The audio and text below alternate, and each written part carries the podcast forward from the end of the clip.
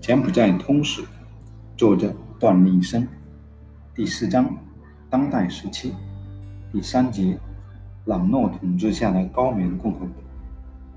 本节作者点评：一九七零年三月，朗诺斯里马达在美国的支持下发动军事政变，建立高棉共和国，西哈努克流亡中国，后以红色高棉联合建立柬埔寨民族统一阵线和柬埔寨。王国民族团结政府继续进行推翻朗诺集团统治和反美爱国斗争。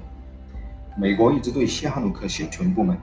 早在1945到1954年第一次印度支那战争中，美国就支持法国殖民局重返印度支那，这决定了美国必然成为争取民族独立的西哈努克政府的对立面。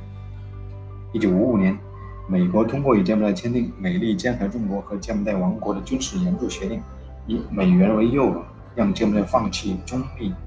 和平的外交政策，结果西哈努克并不上钩。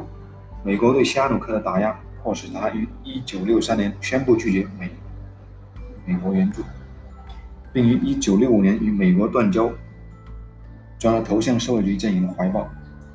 故美国将西哈努克视为眼中钉。1970年3月，从美国美国乘西哈努克出访的时候，支持亲美势力。朗诺斯里马达发动军事政变，建立金边政权。然而，朗诺集团是一个扶不起的阿斗，统治集团内部争权夺利，官员腐败无能，执政不到五年便垮台。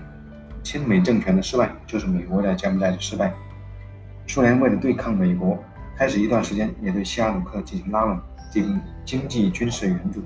一旦朗诺政变成功，苏联就把正在莫斯科进行国事访问的西哈努克。视为烫手的山芋，而推给中国。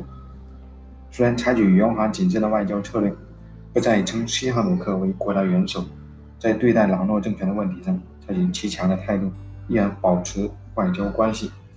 直到红色高棉于1975年攻陷金边前夕，朗诺政府面临垮台，苏联才撤出驻金边大使，转而承认西哈努克的柬埔寨民族团结政府。苏联的一贯做法使他在柬埔寨人民心中失去了信任。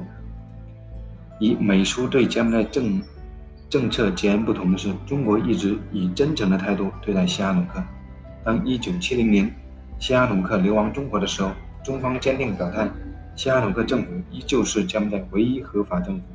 在中国的帮助下，西哈努克与红色高棉和解，联手共建江南民族团结统一阵线和王国民族团结政府。中国还无私提供了经济和军事援助，最终打败了美国支持的朗诺傀儡政权。